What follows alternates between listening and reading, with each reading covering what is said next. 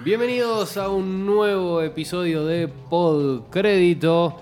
Hoy seguramente algún ruido de fondo pueda molestarnos porque en la ciudad de Salta, lugar en el que grabamos estos podcasts, hay un tormentón eléctrico y de un montón de otros factores climáticos más. Así que el ruido de fondo que sientan será eso. Trataremos de prolijarlo lo más posible en la postproducción, pero sepan disculparnos. Mi nombre es Nitsu Fernández, estoy junto a Helga Gradín y a Marco Jándula, miembros del equipo de postcrédito, para hablar del trunco, del fallido, del exitoso, del no sabemos cómo denominarlo, DC Extended Universe, el universo de películas de DC, que hace muy poquito estrenó la última obra, Birds of Prey and the Fantabulous Emancipation of One Harley Quinn, es decir, Aves de Presa y la fantabulosa emancipación de una Harley Quinn, protagonizado obviamente por Margot Robbie, quien desde que salió en Escuadrón Suicida se adueñó completamente de ese papel. Igual, la idea del día de hoy es comenzar haciendo un repaso por este DC Universe, cómo se fue sentando, cuáles fueron las bases de este universo expandido de DC Comics, ver cómo llegó hasta ahora, cómo le ha ido y cuál es el futuro que le depara, haciendo punto de inflexión y deteniéndonos un poco más en Birds of Prey.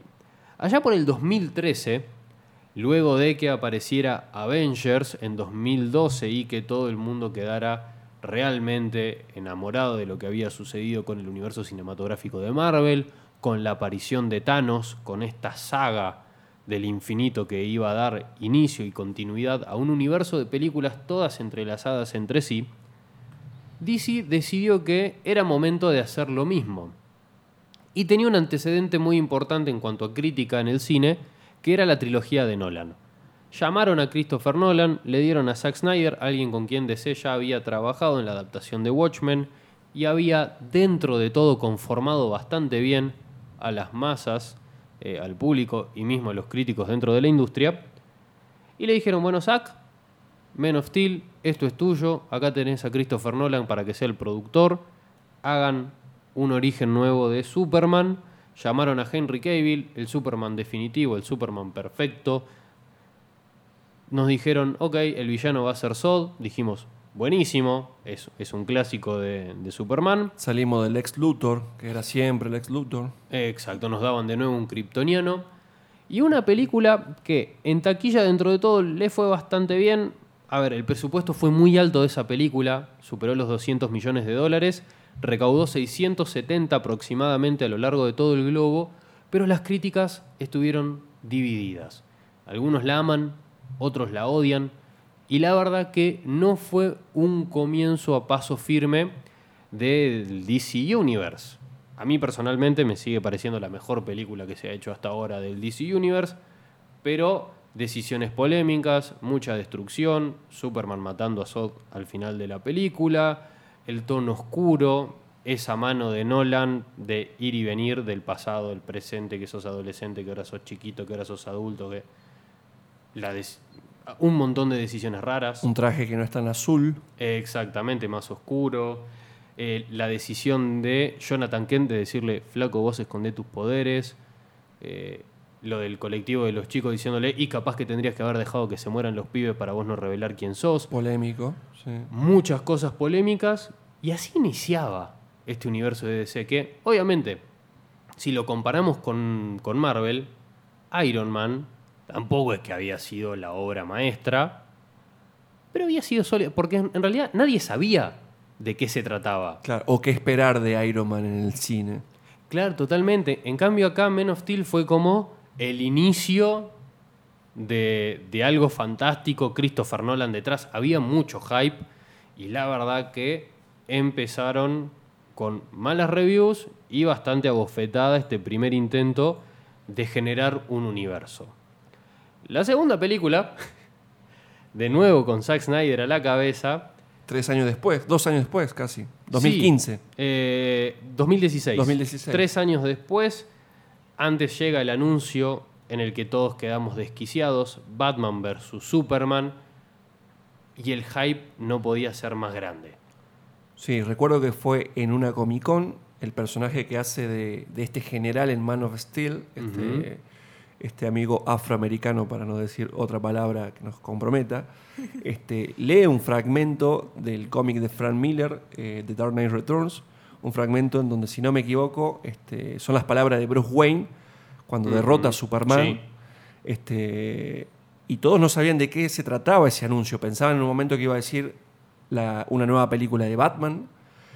Pero cuando el anuncio fue una película de, de estos super amigos, de este dúo este, que son el día y la noche de DC. Comics, dejó a todos locos. ¿Qué íbamos a esperar de una película que juntara a dos de los exponentes máximos de, de los superhéroes norteamericanos y de los superhéroes de DC?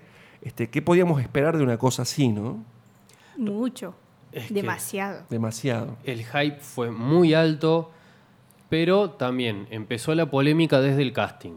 Primero, Claro. cuando apareció Batfleck, eh, lo de Ben Affleck ya empezó siendo raro, mucha gente pegó el grito en el cielo, especial por el... an- A ver, Por su antecesor. Primero por, claro, Christian Sí. Bale había hecho Por un laburo Bale. bárbaro. Y después porque tenía un antecedente que era él haciendo de Matt Murdock en Daredevil, Claro. que no había estado bien. En una película que tampoco lo acompañó. Sí, en una película mala. Claro. Malísima. Eh, con, bueno, Colin Farrell haciendo de Bullseye. Horrible. Pasado, bueno, sí, no importa. pasado Esa- esas cosas no se hablan ahora. Sí, totalmente. Por favor. Eh, entonces, Batfleck ya era polémico. De repente apareció Gal Gadot y también fue polémica por el tema de la voluptuosidad de su cuerpo y todo. eh, es muy flaquita, no puede ser Wonder Woman. Criticada hasta, la- hasta el hartazgo. No, No, se, sí, no se la aceptaba la querida Gal, hoy amada. Es, es, bueno, increíble. Hoy partes de eh, un fandom que nunca termina de entender qué es lo que quiere, evidentemente. Somos tóxicos, sí. Sí. Después Jesse Eisenberg y dijeron, ¿qué carajo están haciendo acá? O sea, ya ahí empezó todo muy raro, Claro. muy feo todo. Jeremy Irons como, Como como, Alfred. Alfred.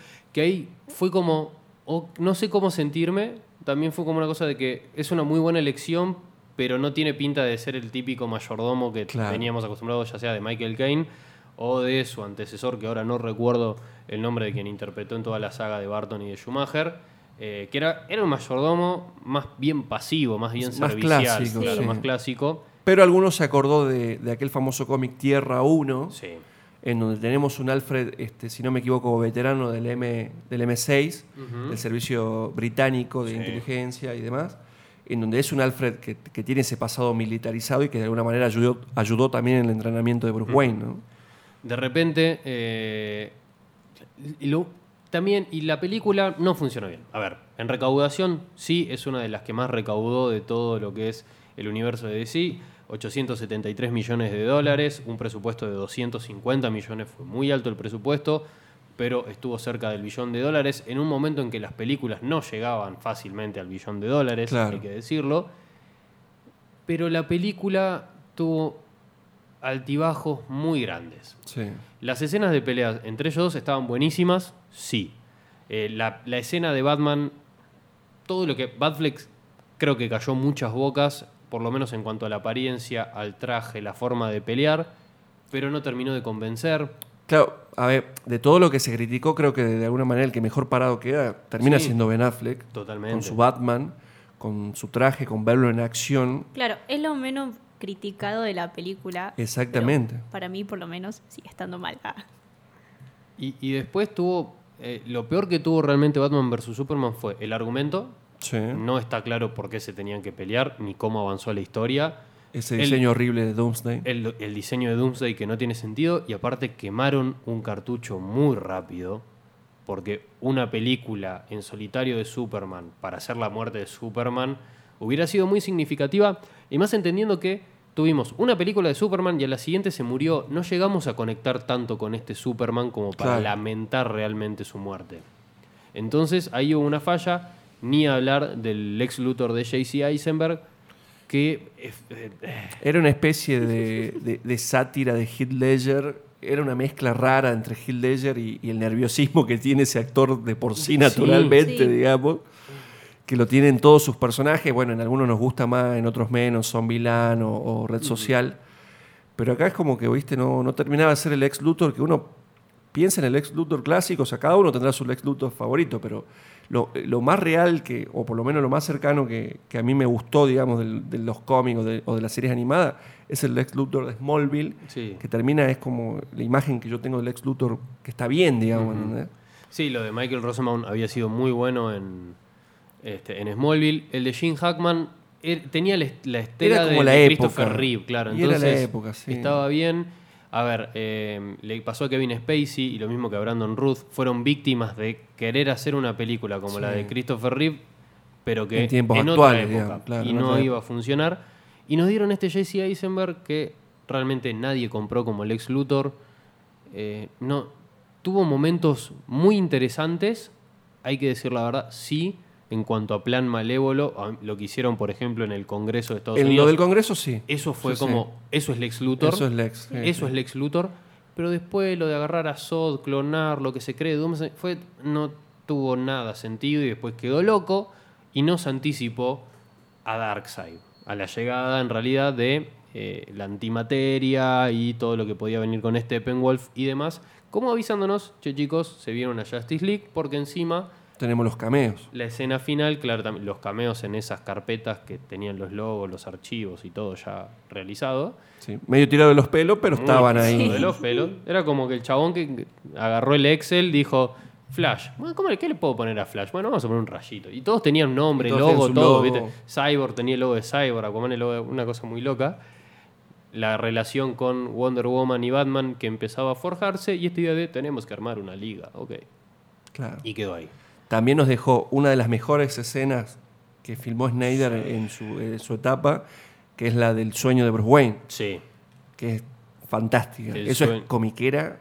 El sueño de- del Superman malvado es muy, muy bueno realmente. De, de la antimateria, de, de Darkseid finalmente. Los Parademons, este, Sí. Apocalypse, los signos. Estuvo realmente muy, muy bueno todo. Y bueno, la participación de Wonder Woman fue fantástica. Y, eso fue otro que cayó también. cayó Voces. todas las bocas posibles. Eh, Gal Gadot se convirtió en Wonder Woman a partir de ese momento.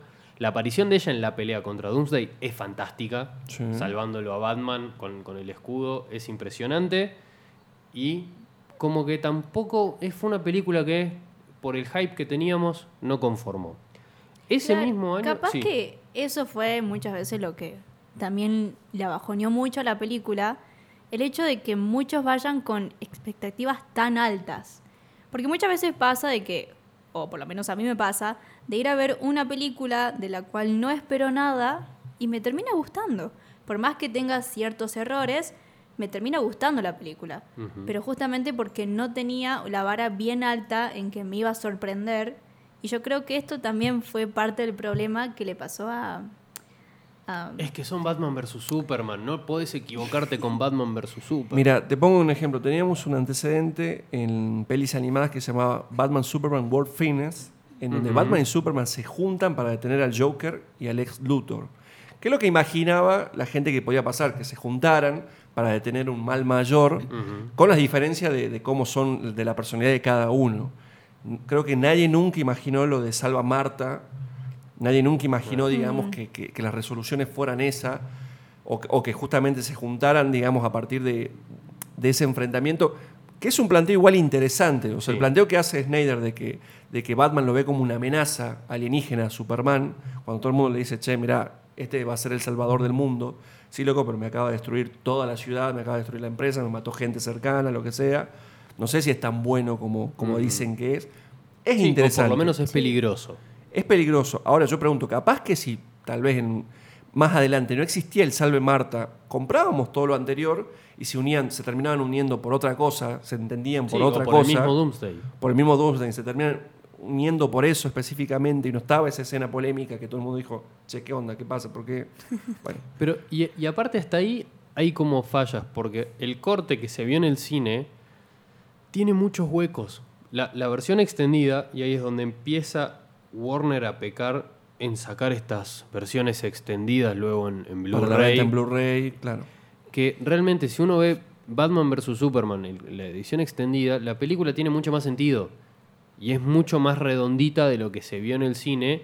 Y hasta el, el- el tema de Marta tiene mucho más sentido. O sea, es, por más de que fue polémico, Claro. tiene, tiene mucho más sentido, digamos, de por, de por qué la conexión, de qué es lo que lo hace eh, el clic en la cabeza Batman. Hay como una cuestión un poquito más allá, pero sí, eh, fue algo que no tuvo pies, no tuvo cabeza y en la recaudación le fue bien, pero la crítica fue mal. Y ahí pasábamos a nuestra tercera película del DC Universe, que es Escuadrón Suicida, mismo año, 2016. Los mejores trailers de la historia, Sí. sin lugar a duda. Imágenes fantásticas. Lindas canciones pegadas, lindas Eh, versiones. Bohemian Rhapsody era la, la canción del tráiler. eh, los colores se veían fantásticos. Era una película que uno decía, esto, esto es distinto. Esto no lo vi en ningún lado. Y bueno.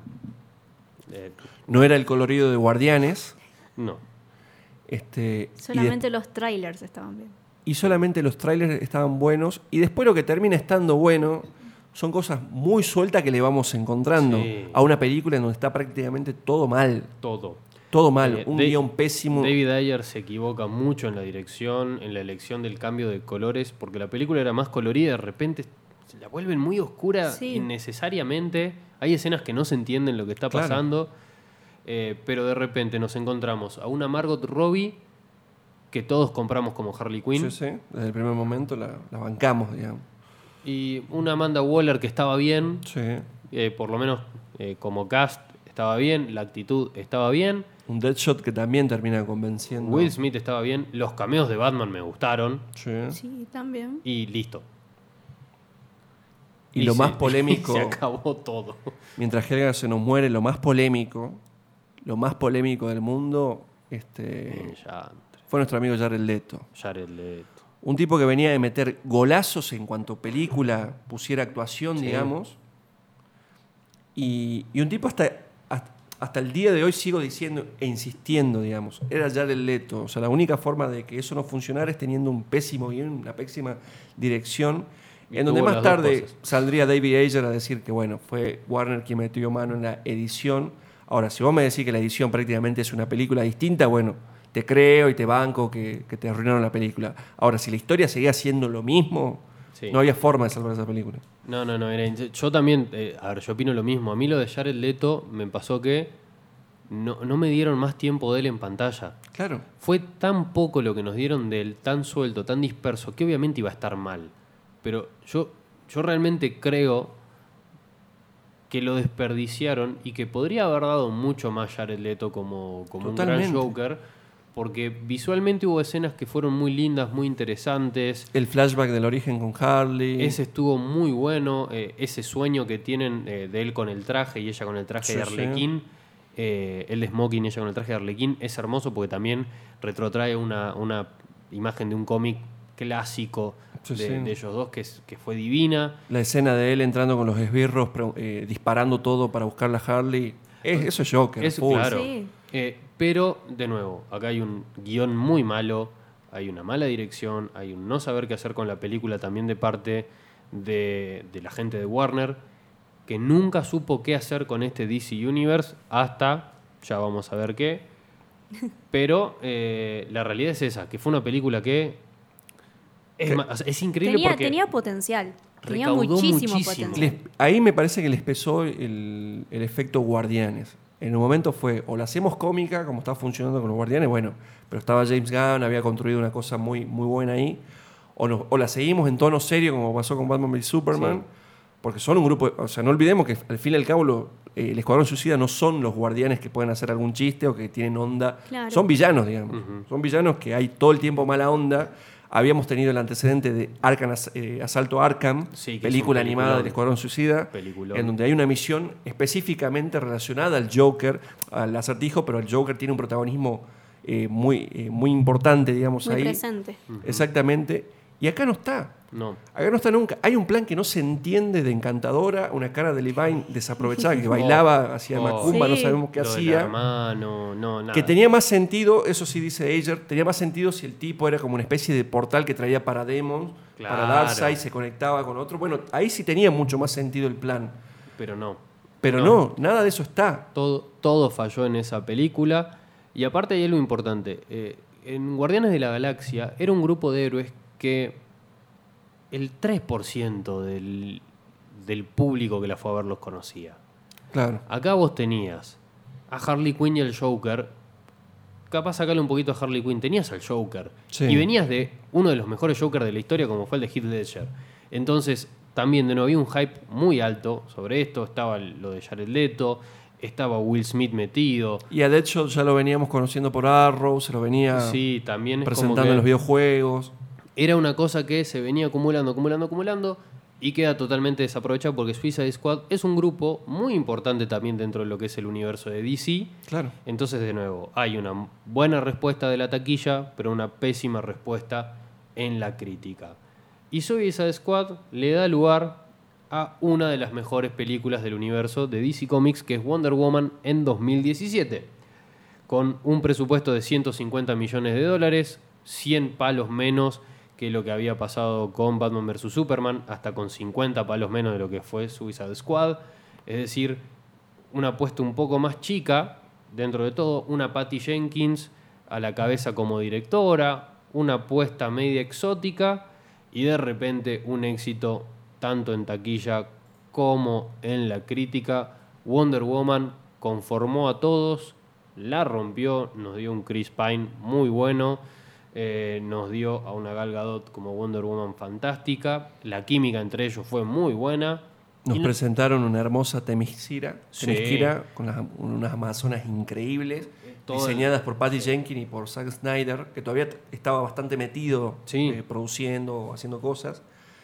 Una escena magnífica de entrenamiento de la isla, de ver el Todo. origen también de ella.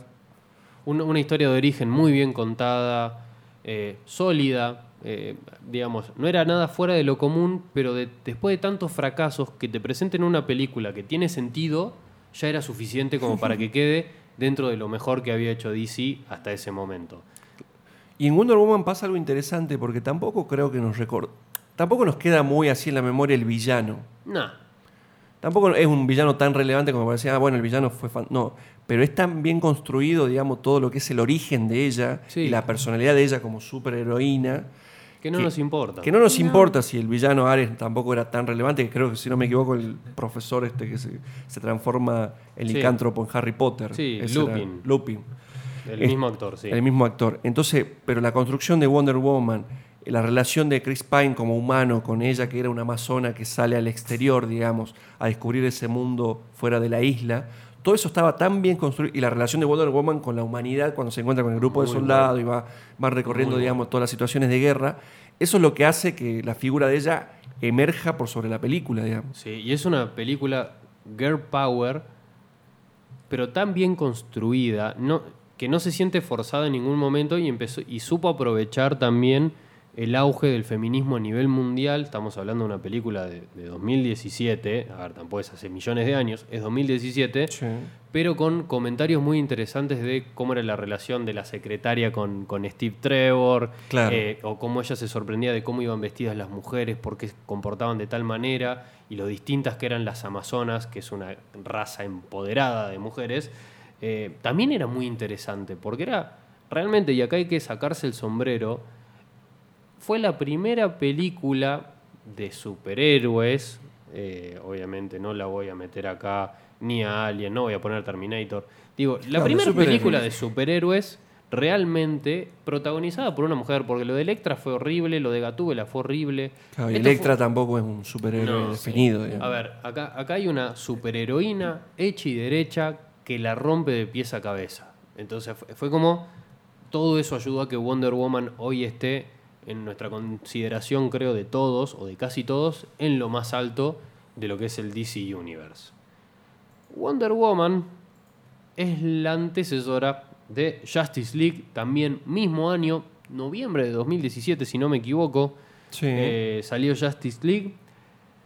De nuevo, acá empezaron los problemas. Zack Snyder con una idea, el fallecimiento de la hija de Zack Snyder. Él tiene que dejar la producción bastante avanzada. Llega Joss Whedon, que había hecho Avengers. Todos creíamos que, bueno, si la pegó con Avengers.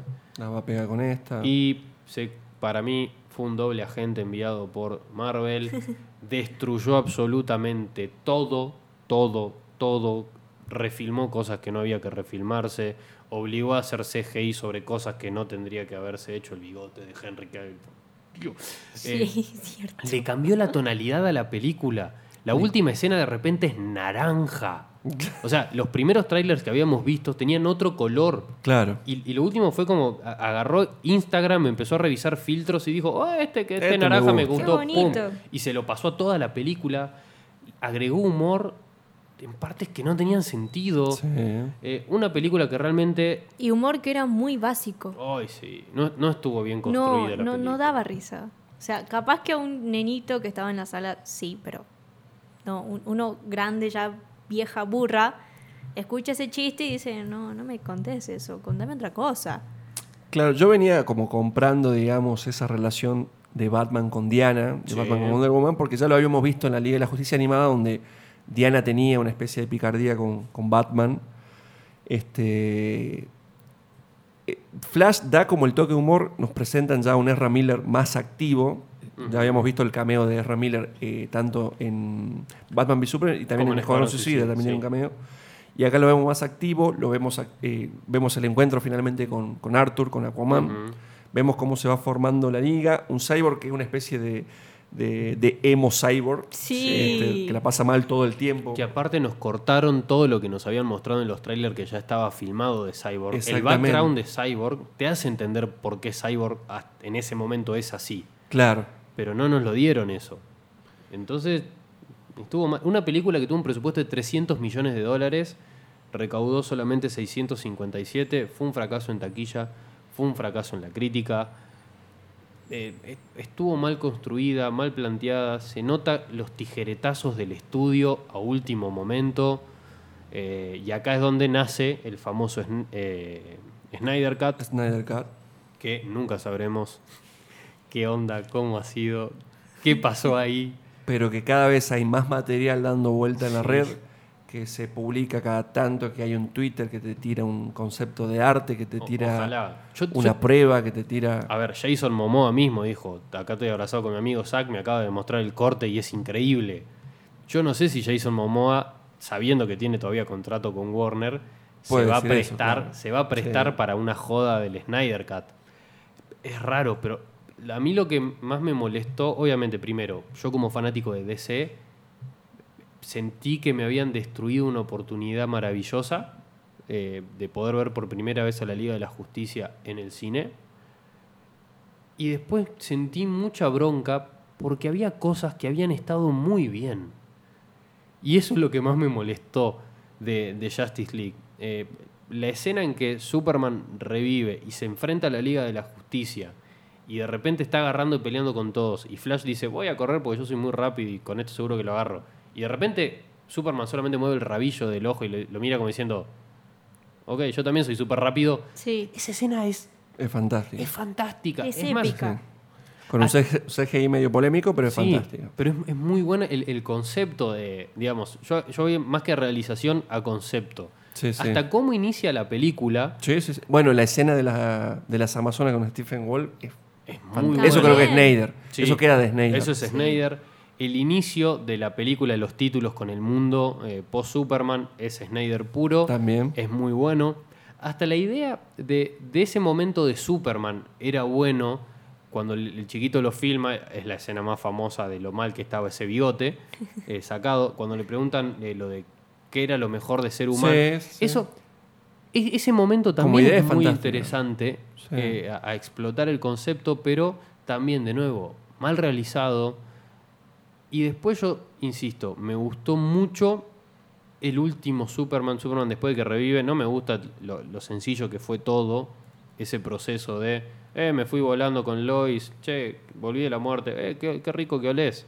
Sí, bueno, gracias. Que antes olía feo. le dice. O sea, sí, ¿A qué diálogo- olía después de la muerte? pero No sé. es- es- muerto. Está escrito por un bot es- esos diálogos. Claro. O sea, te, te estabas por casar con esa mina y vos lo primero que le decís es olés rico y vos le contestás que antes olía feo. O sea, ¿qué, qué es eso? Eso no es un diálogo normal, pero de repente cuando vuelve ese Superman que nos infunde esperanza, que es el Superman que todos conocemos, es un Superman increíble.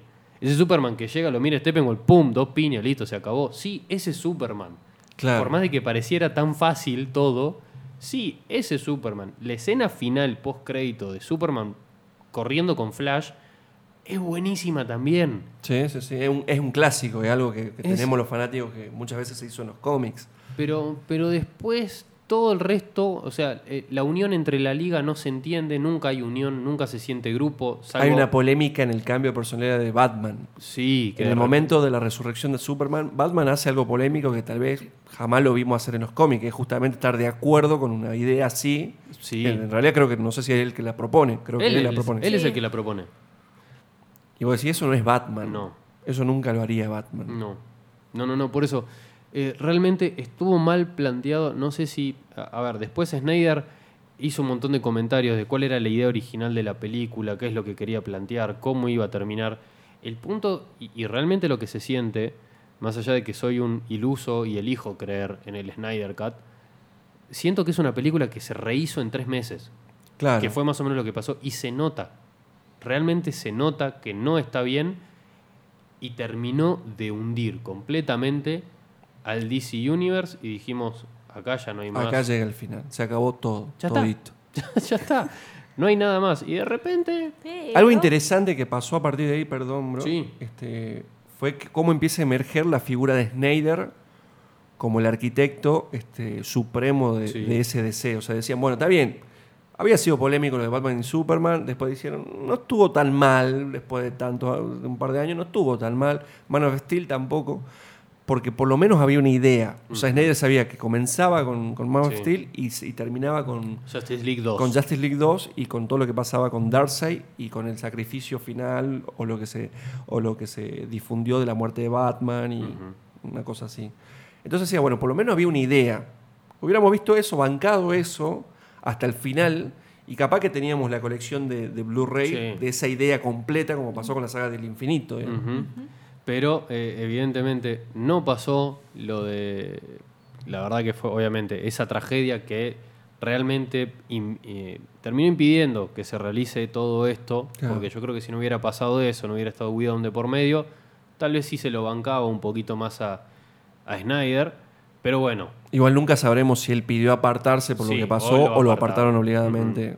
Y realmente Warner con la decisión de Whedon no acertó y terminaron de darnos otra película mal hecha, mal realizada y desperdiciada. 2018 llega el bombazo de Aquaman, James Wan como director, un director que teníamos asociado al género del terror, película en solitario de Jason. Momoa como Aquaman. Fue todo muy raro y de repente empezó el cast que Amber Heard como mira y todos dijimos, sí, es recontra por acá. William Defoe, que ya te garantiza cierto nivel en la película. Un Que ya habíamos tenido el cameo de ella. Sí, en Justice League. en Justice League. Un Patrick Wilson que sí, sí, sí y dámelo en, en todo. Siempre. Siempre es un, un tipo que te salva películas o te las levanta realmente, eh, como el Rey Orm, como su hermano en realidad, Nicole Kidman como, como la Reina Atlana. Un elenco muy interesante. Un par de actores ochenteros como Sí. Duff Lander, como Sí, este, el que hace del padre humano de Aquaman, que no me acuerdo. Lo vimos en Star Wars, lo Sí. vimos en varias.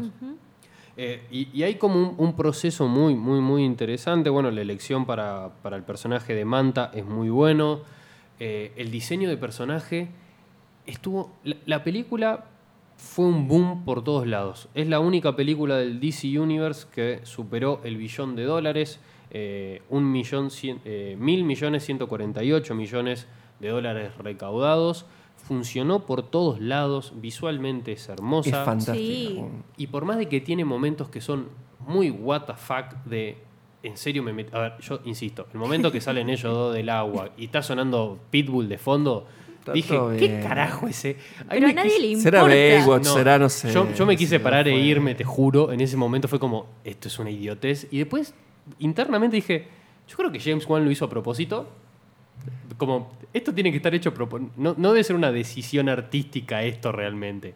Yo no creo que James Claro. De- haya dicho, esto va a mejorar mi película. No, yo Poneme creo que es a amigo de Pitbull. Le dijo, bueno, mira, Poneme che, a poneme esta canción en algún momento. Mira, no sé en qué momento, bueno, no Y- sé, habrá un momento que la Y, pueda. y- y una y hay una cuestión de burla también, ¿no? De, de todo ese momento baywatchiano. Claro, Sí. saliendo de la playa con los. Sí, entonces, pero Eh, el traje de, de Black Manta es wow. Algo que pasa es eso. O sea, yo quiero que los personajes se vean como, los cómics, che, pero mirá que son atlantes, son medio exóticos, medio raros, pero se tienen que ver así. Sí. Orm se tiene que ver con un traje medio raro, este, entre morado, Sí. azulado, eh, cromático, una cosa así. Claro. Y Black Manta tiene que tener una cabeza gigante como tiene en Sí. los cómics. Y, y el Y chabón dijo, aparece "Sí". como... Sí. Che, bueno, pero ahora el tema con Arthur, tiene que aparecer con un coso naranja que parece que es un pescado dorado. Sí. Y aparece y se ve fantástico. El momento que él aparece con el traje, Yo rompe todo. no, no entendí cómo hicieron para que eso quede bien. Eh, fue increíble. Todo lo que vemos de, de Atlantis es increíble. Todo. Re- realmente es increíble. Es hermoso cómo está, cómo está hecho, cómo está recreado las especies marítimas, los distintos personajes, las distintas comunidades y reinos dentro de- del mar. Eh, bueno, ni hablar la escena de la fosa. La escena de la fosa de Jane Wan, puro, entrando en, lo que, en el terreno que mejor juega, que es el terror. Y, le Jugando dar- con eso. Fue tan buena esa escena que le va a dar un spin-off de la fosa solamente y va a estar dirigida por James Wan. O sea, a, a ese punto fue Claro. tan importante.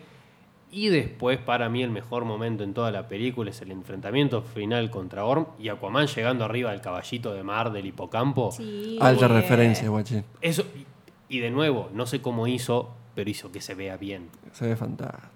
Yo no me reiría nunca de ese Aquaman, digamos. Es como que. Yo no sé qué tan fanático será James Wan, pero es básicamente un geek divirtiéndose con todos los elementos que le gustan. Hay kaijus, porque Sí. hay una especie de kaiju marítimo espectacular Muy que, bueno. con el que va a negociar este Aquaman por el traje, por, el- por la lanza, si no me equivoco. Por el tridente, sí. por el tridente.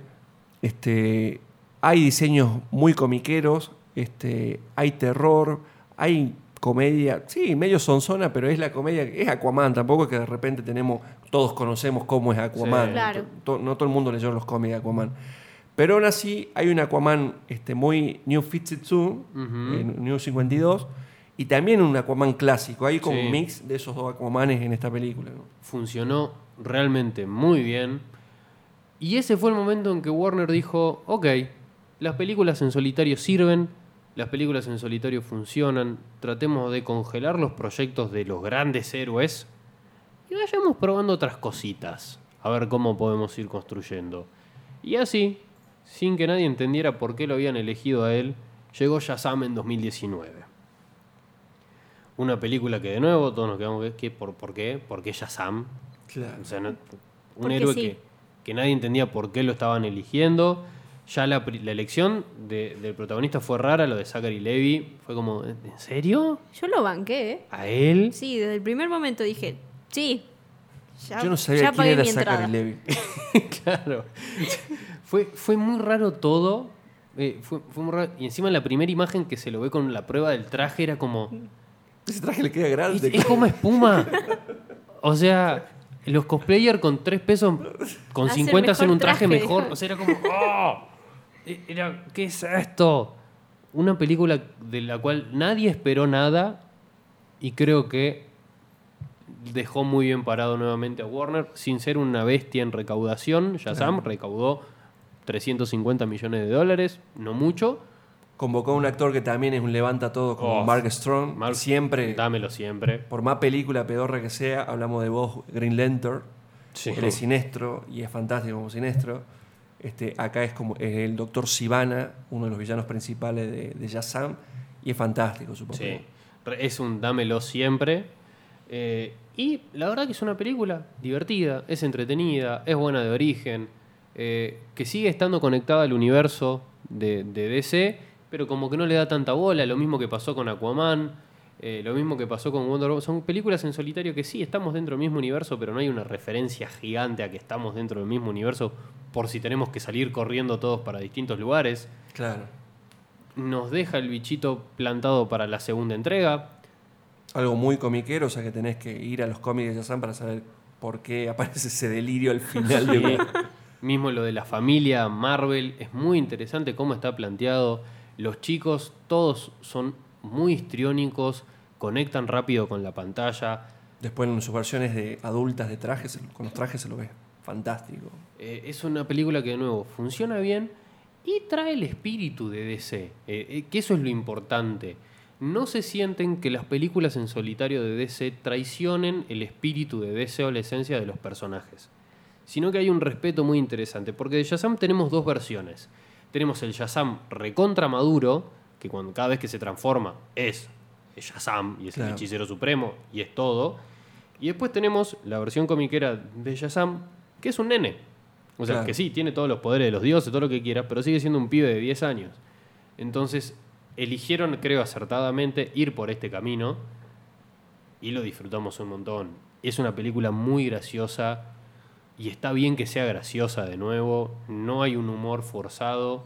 Porque pasa, pasa eso, es sincera. Sí, Es una película que es sincera. Hay una escena que es dramática dentro de todo de toda esa cuestión liviana, que es la escena con la madre. Uf, La escena con la madre, que si no es la peor villana de la película. sí. Tiene una escena donde. Y vos, y vos eso lo sentís, o sea, es un pibe que le están rompiendo el corazón porque la madre dice, bueno, te abandoné porque. Bueno, Bueno, no podía pintaste. tenerte y. Y no te ¿Estás- quiero, ¿Estás flaco. bien ahora? Sí, bueno, anda. Sí. No te quiere, digamos, no te quiere. Sí. Entonces, este, es sincera en todos los sentidos. Cuando Billy empieza a descubrir los poderes junto con el otro nenito que es fantástico, que lo Oh. traemos de donde, de It, ¿no es Sí. cierto? Sí. De It.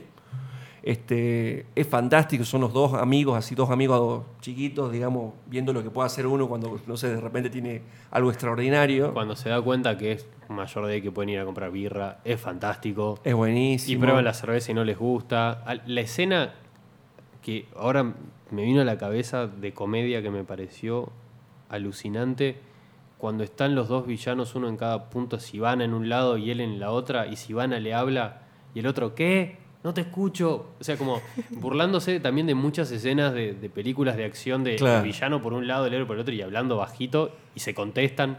Y acá como diciendo, no hay forma, estamos a miles de edificios, el sonido de la ciudad, todo, no te voy a escuchar nunca. Es muy divertida, muy entretenida. Yo, yo me fui muy contento del cine, me acuerdo. Sí, sí. Yo quedé muy cebado con esa escena post-crédito. Tenía la ilusión que se sentara y viéramos a Henry Cable sentado al lado de él. Sí, Porque bueno, teniendo en cuenta todo lo que, todos los encuentros que tuvieron este Shazam y Superman en los cómics, principalmente en Kingdom Come, donde el ex Luthor manipula a Shazam para poder enfrentarse a Superman, el hombre más poderoso de la Tierra, en una batalla que es épica, de dioses, titánica. Entonces uno de repente ahí empieza a pensar, che, ¿y si pasa lo mismo en alguna película donde se tengan que enfrentar estos dos? ¿Qué hacemos? O, o por consiguiente, si se unen los dos para enfrentar a Black Adam, como pasó en muchas ocasiones, ¿qué puede llegar a suceder? ¿no? Y la verdad, bueno, no se pudo hacer por cuestiones contractuales porque seguimos sin saber tampoco cuál es el futuro de, de Henry Cavill, más allá de que él siempre diga, yo voy a ser Superman, siempre, y cuando me llamen a hacer una nueva Superman voy a ir. No se terminó de entender nunca o de, de aclarar qué pasó con ese cameo, si fue porque Henry Cavill no aceptó, si hubo problemas de agenda. Claro. No se sabe qué pasó, no lo pudimos tener, pero igual estuvo bueno, estuvo entretenido. Y nos dejaron también la semillita plantada para el spin-off de Black Adam, eh, siendo el hermano de los siete que faltaba dentro del trono del, del sabio Shazam. Eh, nos dejaron plantada una semillita de película futuro. Sí. Y- A- Además que La Roca es productor de Shazam. Sí. Es uno de los productores de la peli.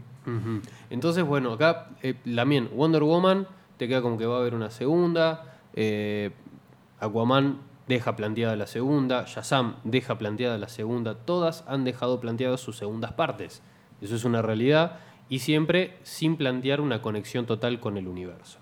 Nos dan pequeñas migajas. Y ahora llegamos, sí, eh, a Birds of Prey on the Fantabulous Emancipation of One Harley Quinn. Birds of Prey y la fantabulosa emancipación de Harley Quinn, la octava película de este universo cinematográfico de DC Comics. Que no sé si llegó con hype, con poco hype, no sé, como que pasó media desapercibida, pero es la última, la vimos hace poco, Está todavía en el cine. Está todavía en el cine y no sé ustedes que la han visto, qué tienen para decir. al Mm, respecto. la cara del señor Marcos dice muchas cosas. Hable, por favor. Es una peli de la cual no esperaba mucho, a tal punto que en un momento llegué a decir, bueno, esperaré que salga en su formato doméstico, por no decir otro formato. Este, pero después como quien tenía un par de créditos extra, dije, bueno, vamos a darle una oportunidad. Eh, teníamos los trailers que, bueno, ya dejaban en claro que iba a ser una película de Harley a full. Sabíamos que Margot Robbie oficiaba como productora prácticamente absoluta de la película, o sea que por consiguiente íbamos a tener un protagonismo muy fuerte de ella. Desde el primer momento no compré para nada el diseño de, de las Birds of Prey. Personajes que, que, aparecen a mediados de los 90, uno de los tantos grupos que hay de, de vigilantes de DC, y que tiene personajes que, que, a mí me encantan y que sobre todo en los últimos años nos fuimos familiarizando mucho, como por ejemplo Black Canary, uh -huh. personaje que vimos en Arrow en distintas versiones, polémicas también, pero sí. que la vimos en distintas versiones. Y que después en los cómics eh, a partir de Nuevos 52 tiene un protagonismo muy, muy importante muy como un miembro estable de la Justice League. Claro, y que en algún momento, en algunas versiones, también estuvo en la Liga de la Justicia sí. como fundadora de, o refundadora y demás.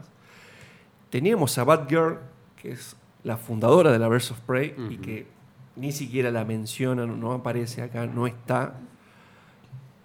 Pero también teníamos, este, en este caso, a, a, René Montoya, que es una policía de Gotham que, que suele aparecer en distintas versiones, en, en, distintas historias de DC. Y un personaje que me encanta, que es la cazadora, uh -huh. y que la habíamos comprado al principio por el amor que tenemos, creo que todos en esta mesa, por nuestra querida Ramona Flower, uh -huh. eh, Mary Elizabeth Winstead. Winstead. Entonces dijimos, bueno, como cazadora más allá de que la hagan como la hagan, la vamos a comprar igual y una chinita que andaba dando vuelta ahí que nos enteramos, para no entrar en cuestiones este, muy descriptivas, que termina siendo Cassandra Kane, uh -huh. personaje que conocemos como la Batgirl que no habla, digamos, uh -huh. en, en, los cómics, que Bruce Wayne este, de alguna manera la adopta cuando no, o se la lleva con él para ser Batgirl, eh, cuando tuvo un pasado, digamos, como un arma letal, creada solamente para eso, para asesinar, y no lo veía en el tráiler y cuando no lo terminé viendo en la película, me puse como loco. La otra cuestión fue, nuestro querido, nos presentan a Iwan McGregor como Black Mass, -huh. personaje que habíamos visto en los cómics, personaje que habíamos visto en la saga de los videojuegos también. Sí. Un mafioso de Gotham muy, con una presencia muy fuerte. Pero lo vi haciendo unos pasos ahí medio burlesqueros. Sí. Y dije, mmm, no lo sé. No lo sé, Rick. No lo sé, Rick. Una relación extraña este, de Víctor Sass. Prácticamente sí. homosexual con Víctor Sass, aunque no, porque, no la, porque ni siquiera tuvieron que decir, bueno, está bien, blanqueala, ya está, ya fue. Que claro, lo dejaron ahí nomás en. Shipea esto. No te voy a decir si es OTP o no, pero vos shipealo. Claro, porque también tenía una relación media rara con Black Canary, sí. sí. que no sé si era de, de no sé, de, de, adopción o no sé. Este, y no sé si terminé comprando toda la, historia, toda la película. Espero no haber caído en un cansancio de, Margot Robbie como Harley. Me encanta, me encanta cómo le queda el personaje. Ahora, me parece que no hacen buenas películas con ella, digamos. O, no o películas que en donde veamos todo ese potencial. Hablábamos fuera del aire de lo que está pasando con la serie animada de Harley Quinn, en donde vemos una Harley Quinn más eh, similar a lo que vimos en Batman Animated Series. Que es el origen del personaje. Que es el origen del personaje, o lo que pasó en los cómics de individuales de Harley. Y acá había una cuestión así medio entre Deadpool, este, en donde utilizó ese recurso de, de hablarle a la, a la, a la cámara, digamos, eh, digamos de, de, de, contar digamos, en primera persona esa historia, y de ir, venir con la historia, de, romper el tiempo digamos, de, narración, que en un momento se hace como insoportable, no avanza. O sea, Sí, cuando pensás que está avanzando te lo vuelve a, a trazar todo. Es como. Es, es, es, raro. A mí me pareció como entre todo simpático, entendiendo que el personaje es Harley Quinn, el personaje principal, y, de lo que puedo llegar a esperar de, ese personaje en ese sentido de, eh, de lo que es. Eh, el personaje. Hubo toques de humor que, que, me gustaron, me parecieron muy cómicos. Sí. Sí, sí, puede ser. Sí, no he tenido que una carcajada sale, bueno, lo estás viendo. es está, una película que estás entregado a, al... a, a, mí me, me, pasó que es una película que está bien. No la voy a odiar, pero tampoco es una cosa que eh, oh, voy a salir a defender a capa y espada versus Prey. A mí me pasó que cuando terminó no me dejó absolutamente nada. A mí me pasó eso, o sea, es como que terminó y dije, no sé, daba lo mismo que que la piedra se la tragara la hiena o se la tragara, que la tuviera Cassandra Kane. Mm. ¿Qué hizo Cassandra Kane nada. en toda la película? No hizo nada Cassandra Kane de Cassandra Kane. Entonces, Por eso, empezar. Eso, lo claro. que más me molestó realmente de la película es eso. Porque yo le digo, Si a Cassandra Kane le ponía Juana María de las Nieves, Era era, lo mismo. exactamente lo mismo. Porque O eso- era la hija del don que le daba la comida Claro. el asilo, era lo mismo. No, realmente no es un personaje relevante. Y a ver, no merecía llamarse Cassandra Kane. Eh, eh, Claro. Ese es el punto y, y lo más fuerte de la historia. Eso realmente me, me molestó de la película, me enojó de la película. Lo de Black Mask lo entendí porque le quisieron dar un toque distinto, particular, esa cosa de, de obsesión rara, loca de las máscaras, del arte, del, de- del- del personaje que hasta después me pareció muy, muy inteligente que hayan explotado el lado psicóloga de Harley, eh, cómo constantemente estaba diagnosticando a las personas con las cuales estaba en contacto. Me- Claro. me- eso me gustó porque Harley también es eso, ¿no? Eh, más allá de lo desquiciada y lo loca y lo psicópata que es, es una mujer sumamente inteligente, eh, que ha caído bajo las garras del Joker, pero eh, es muy inteligente y es muy capaz Harley. Pero de nuevo, fue como, bueno, está bien. O sea, a Ewan McGregor lo compré, me, me pareció interesante el, el abordaje al personaje. De Víctor Sass me pasó también, como que iba y venía. No entiendo por qué le hacen eso a Víctor Sass. En Gotham también termina quedando como un segundón, como un matón de che, andá, matá y volvé. Claro, Eh, acá la personalidad de él, sí, de- vos lo veías y decís, bueno, este chabón está muy loco. muy loco, está muy mal. Ahora de repente, está bien, te la jugás con la, con la calificación de la película, la subís, digamos, para que pueda tener otros elementos. Y mostrame algo más de Víctor Sass, ¿qué más hizo? O sea, está bien, está perfecta la escena donde lo Sí. están torturando, digamos, esa familia mafiosa china, qué sé yo. Pero mostrame algo más que hagas que haga Sass, digamos. Sí, ¿me fue como que la, la película se justifica para mayores de 16, capaz en tres escenas, nada más. Tal vez cuatro. A ver, romper piernas no es para mayores de 16. A ver, en la que los degolla a todos. eh, en una que vemos a la hiena comiéndose una pierna. Claro. Y cuando explota. Spoiler alert. eh, cuando explota Black Mask. De última. Así, si vos querés ir medio Sí. gore. Ah, pero el que asunto. tampoco es muy fuerte. esa No, escena. por eso, pero es como cuatro escenas y es calificación 16, lo podrías haber aprovechado mejor. O sea, tenías una fucking hiena. Entiendo que tal vez por presupuesto no podías utilizar un gran CGI para que pelee la hiena o para darle más acción, pero como que... Claro, pero te pongo, te pongo un ejemplo. En un momento Víctor Sass le cuenta, creo que, de las cicatrices a Black Sí. Canary, no me Sí. acuerdo quién. que es un gran momento. Es un gran momento. Igual hubiera sido mejor una cosa que, que Black Canary viera, no sé, a Víctor Sass haciéndose la cicatriz después de hacer algún acto. No, a Harley le cuenta, Harley le, que dije, fue. Sí, le cuando dice la que tenía un lugar especial para ella. Ah, para ella, exactamente. Después de que la droga y la deja... Bueno, pero hubiera sido ver a Víctor Sass haciéndose una cicatriz después de hacer algún acto que vos digas, che, loco, este tipo está Sí, realmente loco. o esto, ¿me entendés? después de que le hizo lo que le hizo la familia, enfocámelo haciéndose, haciéndose la la cicatriz. cicatriz, Claro. que es algo que conocemos todos de los cómics de, de ese personaje, digamos. Este, hablábamos de Cazadora. Está bien, está perfecto, tenemos el origen de, de- de los Partinelli, eh, personaje que, que vimos tanto en los cómics como ya lo habíamos visto en Arrow, con un origen similar, Sí, eh, prácticamente similar. Y después, en los momentos que tiene de interacción este Cazadora, es como una bobona, digamos. ¿Qué Sí. tal el jueguito ese con el nombre, que no lo termina de, de, de decir, nunca, sí. eh, Las escenas de acción de ella están fantásticas. Tenemos finalmente al, al final, digamos, a ella con su traje más o menos como la conocemos en los cómics. Y después creo que no tenemos nada más. Pasa que no se condice lo que es el personaje. A ver, capaz que la gracia o lo que quisieron hacer es jugar con esa ironía de que siendo la cazadora, esta mujer entrenada desde que es chiquita para matar, para asesinar, para que bla, bla, bla, Claro, también tengan sus mambos, su- sus problemas. En este caso de que no quería parecer alguien malo y que la reconozcan por un nombre el cual nadie le decía. Sí, Claro. pero y después cuando ella interactuaba con la gente era como que por momentos sí, era como una buenuda y de repente era la más badass del fucking reino, digamos. Entonces, como que no se terminaban de decidir. Yo hubiera bancado de última a la cazadora total y completamente seca, hortiva, cortante durante toda la película. Pero en ese sentido, banco mejor la que presentan en Arrow. Totalmente. O sea, la tipa, Oliver Queen en un momento dice, está "Che, desquiciada". Está desquiciada, está bien, vos querés hacer justicia, una forma rara de venganza, de justicia. Y cuando la ve, digamos, o sea, interactuar fuera de ser cazadora, se da cuenta que esta tipa está mal. O sea, está afectada por todo lo que pasó y no lo va a superar vengándose de todos los que le hicieron a la familia. Acá, bueno, estaba ese alivio cómico que era lo del nombre, que en un momento decía, ah, me choca, digamos. o sea, teníamos escena fantástica de cazadora peleando y de repente pasábamos a lo del nombre. Bueno, no sé.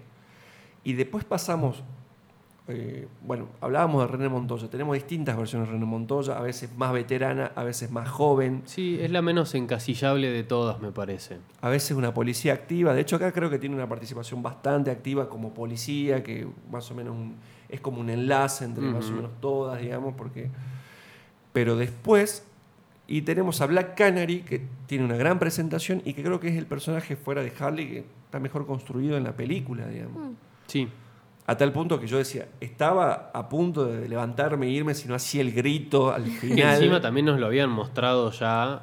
eh, y y claro. la verdad que me dejaron con ganas, en el sentido de que recién en los últimos 10 minutos de película, 5 minutos de película, ella como dice, ok, voy a hacer Black porque se faja con todo el mundo, pero sin utilizar su poder. Claro. Y al final es como dice, ok, listo, bueno, me acepto como Black Canary. Recordemos, esto es algo que es canon en los cómics. Su madre también era Black Canary, le heredó todo el poder, hasta las pelucas, todo igual. eh, y ella no quiso seguir con este camino, después tuvo que volver. En este caso ella no quiere de nuevo, pasa lo mismo. Y de repente yo digo, wow, ya está, Black Canary, re picante, pero fue lo último, fue el final. Fue el final. Y es como que digo, sí, me encantaría ver otra película de Birds of Prey o de Black Canary utilizando el, el llanto o el grito del canario. Claro. Me encantaría, no sé si lo vamos a tener. Yo creo Claro, que no. nos da a entender que bueno, fue como un recurso que Último no lo recurso. usaba mucho o no lo había usado prácticamente mucho en su vida. Este, y bueno, lo hizo como es una, eh, está bien, está perfecto. Por lo menos me apareció, o sea, Black Canary es meta humana, entonces Sí, me, me la mostraron. Está perfecto. Entonces, haciendo todo este combo, digamos, de, de cosas que he visto, eh, para mí sigue estando bastante floja, digamos. Hay cosas que rescato, hay cosas que, que me gustaron, pero en, en el general fue una cosa que no me dejó demasiado. Fue una película que no me dejó demasiado. No salí diciendo, bueno, quiero ver. Incluso, no sé si salí diciendo, quiero ver otra película de Birds of Prey. Tal vez puedo decir, quiero ver una, una serie de Birds of Prey con estas aventuras. Ya tuvimos una, no le fue muy bien, pero, pero no sé. No sé si ya es como para decir, che, ¿qué onda con Margot? ¿No estaría funcionando del todo? ¿Qué, pa- qué pasará ahora en Escuadrón Suicida? ¿Tendremos una tercera versión diferente de Margot? Pues la vimos en Suicide Squad, bueno, la vemos ahora. ¿Qué veremos de Margot en, en Escuadrón Suicida? Por fin la veremos bien dirigida, con un buen guion, con un buen papel. Está James Gunn atrás, lo cual puede ser muy bueno. Puede ser bueno. Ojalá que, Pero- que encuentren una química entre los personajes que no se encontró en la primera del Escuadrón. Que tampoco sabemos si es una segunda exactamente, o si es un, un reboot, no sabemos muy bien. Claro, no hay cómo- muchos detalles todavía. No hay muchos detalles de cómo se es a continuación. Algo interesante que, que estábamos acá buscando con, con Helga era esta serie que, que ya se adaptó, digamos, de las, de las aves de presa.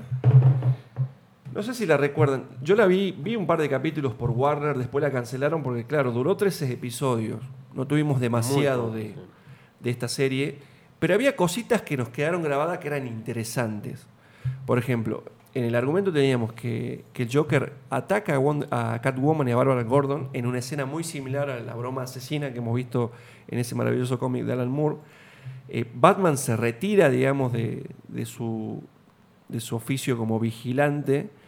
Con Catwoman muerta, este, este Batman se va de Gotham City y Batman y, Bat- y Bárbara, la- nuestra querida Batgirl, debe replantear su vida debido al disparo del Joker, queda lisiada tal cual como en los cómics y pasa a convertirse en lo que conocemos como el oráculo, esta especie de personaje que da información a todos en el mundo de DC. Eh, Bárbara se une con la hija secreta de Batman y Catwoman, que es Helena, Helena Kyle, que heredó de su, parte, de su padre el fuerte sentido de justicia y de su madre las habilidades metahumanas. Acá tenemos la primera polémica. La cazadora que nos presentan en Birds of Prey no es Bárbara Pertinelli, sino que es la hija de Catwoman y de Batman. Eso mucho como que los fans no la terminaron de, de cumplir. Este, también tenemos una tercera joven que se une, que es Dina Lance, eh, interpretada, me acuerdo en ese momento, por Rachel Scarlett, eh, que tiene visiones sobre la torre de reloj donde Oráculo tiene su base de operaciones. Ellas tres se juntan de alguna manera y forman lo que son estas aves de presa. También aparece nuestro querido amigo Alfred. eh, y tenemos algunas participaciones de, de- de algunos policías de Gotham. Pero incluso tenemos este, como villana principal a Harley Quinn. En realidad no se la llama Harley Quinn, sino que se la llama Harley Kinsale. O sea, más parecido al nombre de, de ella como doctora. Pero está demente, que fue socia del Joker y que ahora sueña con su propio imperio criminal. Tuvimos tres episodios de una serie que tuvieron algunas cosas interesantes, como ver, por ejemplo, cómo habían terminado algunos villanos de Batman este, después de mucho tiempo. eh, y algunos datos de interés que se desprendieron o que nos quedaron de esta serie, por ejemplo. Existe un episodio piloto nunca emitido en el que en el papel, el papel de Harley Quinn es interpretado por eh, Shirley Fenn, o sea, que no es la actriz que después terminamos viendo en la serie. La voz del Joker en el episodio piloto fue interpretada por quién? Mark Hamill Mira. que ya puso la voz en la serie animada de Batman. Los trajes de Batman y Catwoman en la secuencia del episodio piloto están basados en los de la película de Tim Burton, de Batman Regresa, que es, claro, donde la vemos a Catwoman también. La serie está ambientada en un futuro distante en el que Batman ha caído después de muchos años y son las tres chicas las defensoras del crimen de, de una ciudad que ya se llama Nueva Gótica, sino no gótica, digamos, como, como la clásica. Bueno, en la serie podemos encontrar apariciones villanas como Harley Quinn, Lady Shiva, Cara de Barro, incluso hasta el mismísimo Bruce Wayne, que no me acuerdo cómo es la aparición de él, creo que hay una especie de cameo, digamos. El mapa de Gotham utilizado en la serie es el mismo utilizado más tarde en la historia de Tierra de Nadie, que se los, en los cómics. Son utilizados lugares recurrentes de Gotham, tales como la mansión Wayne, la Torre del Reloj o el asilo Arkham. Algunas de las cositas, de las Ujú. perlitas que quedaron de esta serie que se las puede encontrar en la red como una curiosidad para saber más de, de las aves de presa, ¿no? Ujú. Hells, ¿a vos la peli qué, qué te pareció? A mí me gustó. Ujú. Viéndolo desde afuera, de- desde un punto de vista en el que no tengo ni idea de los cómics y de las aves de presa que están en los cómics, eh, a mí me gustó. Sacando el detalle que ahora sí empiezo a compartir de Cassandra Kane, que ahora como me contaron más o menos cómo era, es ella en los cómics, que es otra cosa, como la vi en la película, en la película no hace nada. Ya hablamos todo con spoilers, así que voy a hablar con spoilers. Claro, más allá de que no sepas quién es Cassandra Claro, Cain, más es un allá de que no hace nada. En el momento hace de nada. la, en el momento de la pelea fue donde yo esperaba ver algo, ella chiquita, una super ladrona que roba y nadie se da cuenta básicamente, no sé, que haga algo con esa astucia. una, pi- una piña, aunque sea. Claro, que, con esa astucia que haga algo, porque todas la querían a ella, la querían agarrar, defendete, no esperes a que todas te estén defendiendo. Pero lo único que hizo fue eso, esconderse, y si alguien la atacaba, aparecía una de las chicas a defenderla. Pero después de eso me gustó bastante. Me gustó el principio, cómo Harley se presenta ella misma tras la ruptura con el Joker, cómo ella se siente sola y desprotegida, y también cómo se da cuenta de, del potencial que ella misma tiene sin el tipo este. No, no estoy diciendo que sea una película feminista al 100%, pero tiene su- sus toques que muchas veces por ahí las mujeres pasan en, al- en algún momento de sus vidas. Esto de cortar con el Claro. novio y te unís, te encontrás Yo amigas. No voy a hacer menciones específicas, pero en la sala en la que fui yo, eh, sí hubo, hubo mucha risita y codo femenino de complicidad. de complicidad, principalmente en la escena de Harley cuando está en su casa sola llorando, comiéndose el queso cheddar así tirándose en la lata. Eh, hubo mucho codito ahí y risas. Sí, pero, sí. pero lo interesante también de, de Harley de plantear esto, ¿no? La, la salida de una relación tóxica en la que cualquier persona que ha pasado por una relación así se puede Se puede identificar. identificar. No, pero no es solamente una relación tóxica, o sea, en la salida de cualquier relación. Sí, pero bueno, justo esta era. Bueno, es- esta Es da, la casualidad de que era tóxica, sí. Eh, eso, o sea, por ahí vos como mujer te conectás con eso de que salís de una ruptura, te haya hecho mal o no, estás mal, y cuando descubrís, te volvés a encontrar con vos misma y descubrís que hay otras chicas que te rodean, que también te dan esa fuerza para salir adelante sola, es, es algo por ahí no te toca, pero sí lo entendés, porque Claro. en algún momento de la vida lo llegaste a vivir. Pasa que hay un tema también, me parece, de la peli que es raro con eso. eh, si, si queremos poner la palabra sororidad dentro de la película, Es que recién se ve al final. Y ni siquiera No. se juntan porque hay un aguante en- entre, entre los personajes. Es como. Harry las mira a todas y dice: Che, chicas, no está por matar a todas nosotras. Mejor nos juntamos y, No, y golpeamos para- al resto. Para mí eso no es sororidad. La sororidad es corre por otro lado, corre por ayudar a una chica que se encuentra en una situación, eh, en un caso machista, sexista, y Cassandra Kane no estaba pasando por ese momento. no la querían matar porque tenía el diamante adentro. No, sí, no, no digo por el caso de, de Cassandra específicamente, sino la, la situación que vive, que vive Harley. Y si, y si uno ve, no es que el, el grupo. El, el grupo se junta en los últimos 15 minutos de película. Claro. Claro. Eso también es un poco lo que, lo que tal vez me molesta de que no pude ver. Eh, eh, es Que, entra en el conflicto de ¿es una película de Harley o es una película de Birds of Prey? digamos? Eh, o Porque sea, el título es de- Birds of claro, Prey. Pero es una, la emancipación de una Harley Quinn. Claro, por eso. Y se da a entender, obviamente, por el final que Harley no quiere formar parte de eso. Ya Claro, el que ella sí, ella se emancipa, que está todo bien. Y de Birds of Prey nos muestran como el origen, pero que tampoco es lo, lo esencial. Entonces, ahí es como que también el, el título capaz por el que nos trata de llamar la película flaquea un poco. Porque es un, gru- son cuatro personajes, cinco personajes separados Claro. que se van juntando cada tanto en situaciones y que recién se juntan en los últimos 10, 15 minutos de película porque las van a matar a todas. Y, y no hay como una conexión real. Es más, en, en ningún momento, en- más allá de que sí es una chiquita y pobrecita es inocente, como que no hay tampoco un sentido de...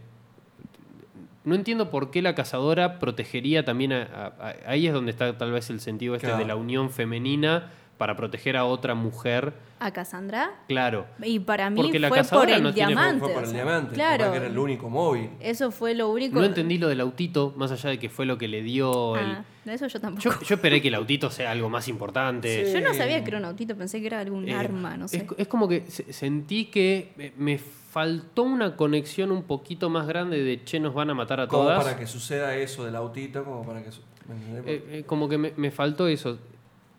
Es una película que a mí. De última, yo esperaba, eh, cuando la cazadora le da el autito a Cassandra, esperaba que le diga, este autito me dio fuerzas o este autito es la suerte.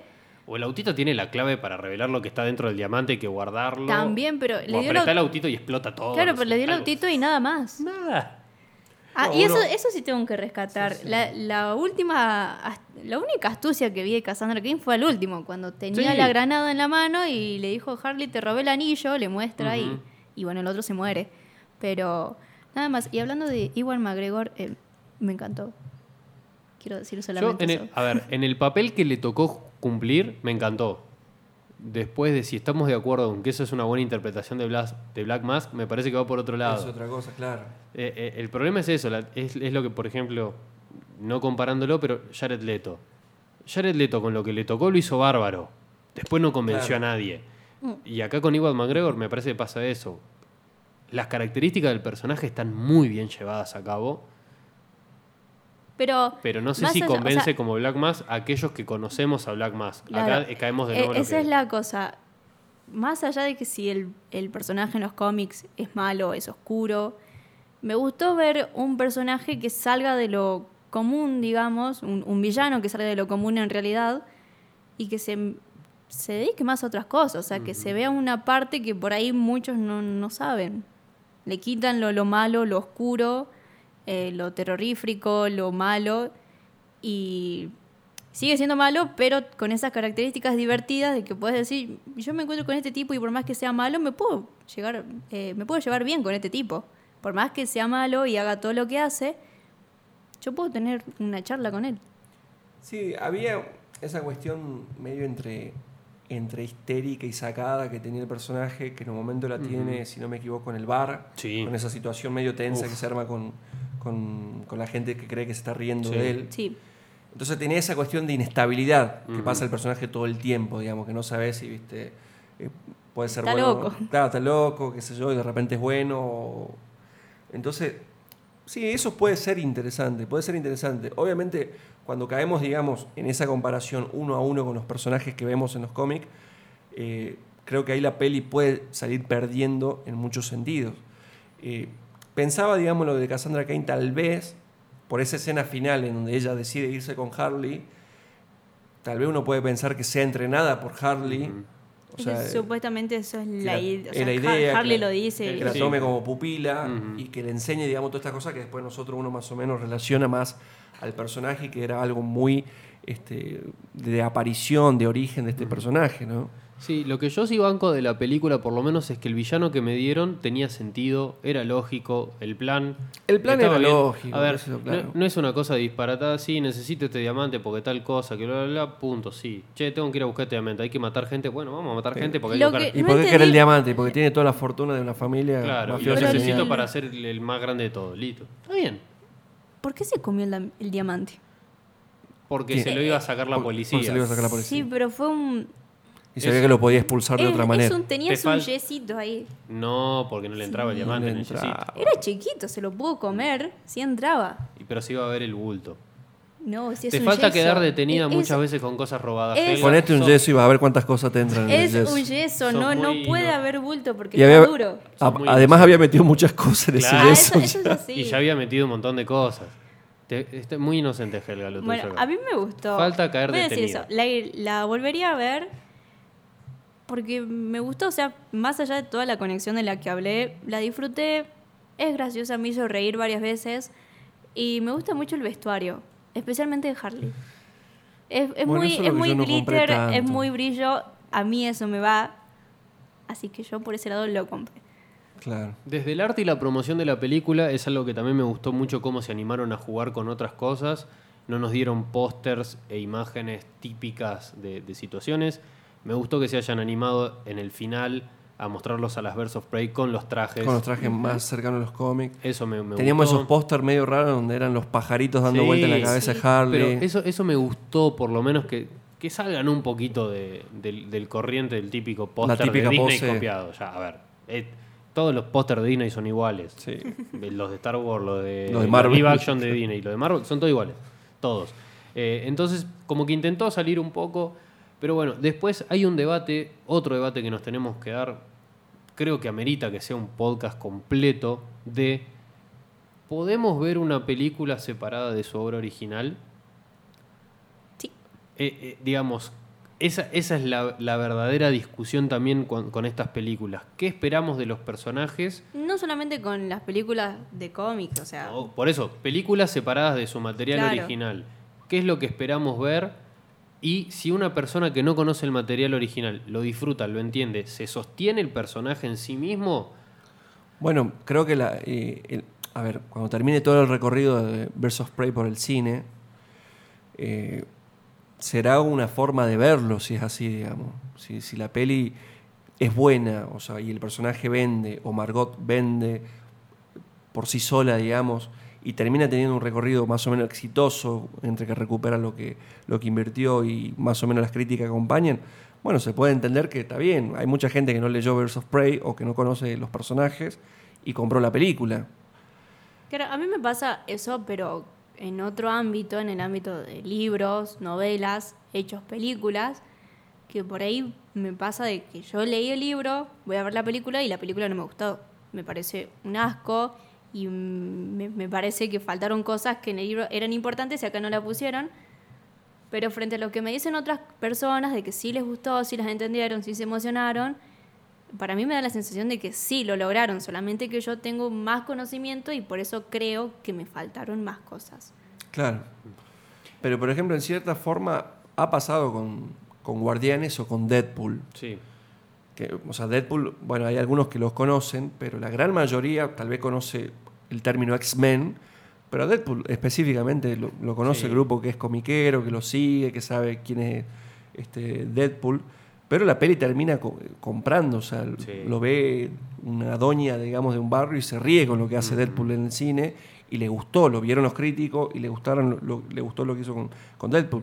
Con Guardianes pasó lo mismo. No todo el mundo sabía quiénes eran Guardianes Sí, y la peli vos la podés ver como una aventura espacial que se sostiene por sí sola porque es fantástica, digamos. Ese va a ser realmente un, un- un debate, va a estar interesante tenerlo para, para otra ocasión. A hoy, 17 de febrero, podemos decir, que es el momento que estamos grabando el podcast, que Versus Prey lleva recaudado a nivel mundial 145 millones de, de dólares. Es muy poco realmente para estar ya casi 10 días eh, en cartelera. No sabemos cuánto más le pueda quedar. Eh, está, llegando a las dos semanas en cartelera, Sí. tuvo un presupuesto de 84 millones de dólares. Eh, hay que tener en cuenta dos cosas. O hay una campaña muy fuerte, lo mismo que le pasó a Capitana Marvel. Eh, hay una movida muy fuerte en contra de las películas que plantean una cuestión más eh, feminista, empoderante, o esta cuestión de las mujeres contra los hombres, mal planteada, vamos a decirlo así. Claro. Pero hay una campaña en contra de Birds of Prey clara también, y eso le ha jugado en contra desde sí, la pero crítica. incluso esa campaña estaba desde antes. Sí, Sí, o sea, sí, porque sí. tenía varios compañeros de que ya con el solo el hecho de leer el título ya me decían, ay, va a ser súper feminista y solamente va a ser algo forzado. Y la verdad es que yo no lo sentí así, como, como persona que está dentro del movimiento feminista, no, no lo siento forzado. Es más, no digo que es una película feminista, no digo que es empoderante, no digo que habla bien del feminismo y tampoco que deja mal a los hombres. Es una película de una mujer para que por lo general lo pueden entender las mujeres, pero también lo pueden entender los hombres. Nada más, no, no es feminista, no me vende el feminismo como lo más hermoso del mundo, porque Harley no es muy feminista, que digamos, y las otras chicas tampoco, pero em, eso, o sea, no es feminista para nada. Creo que le cayó la boca en eso a bastante. Sí, pero bueno, hay, hay una campaña y hay mucha gente que no la quiere ir a ver directamente por eso y en la taquilla se siente. Y después no hay que eh, obviar el hecho del coronavirus, este brote Mm. que ha causado más de 1.700 muertes en, en el continente asiático, en, en todo el mundo, y que el mercado asiático es uno de los más importantes a la hora de engrosar la taquilla. Y no es un dato menor que justo le haya tocado estar en cartelera con esta situación gravísima que está pasando el, el continente asiático, que obviamente va a hacer que disminuyan mucho las, las ventas por lo menos eh, y el corte de, de boleto. Sí, sí, aún con el gran presente que, que realmente está teniendo Margot Robbie. Sí. Metió creo que tres películas en un lapso de, de un año, porque metió este Bom- Había una vez en Hollywood, Sí, Bombshell. Bombshell, por la cual está nominada, estaba nominada. Sí. Entonces, este, Y yo hace poquito había hecho a Aitonia. eh, Aitonia también había metido muchos películas. premios.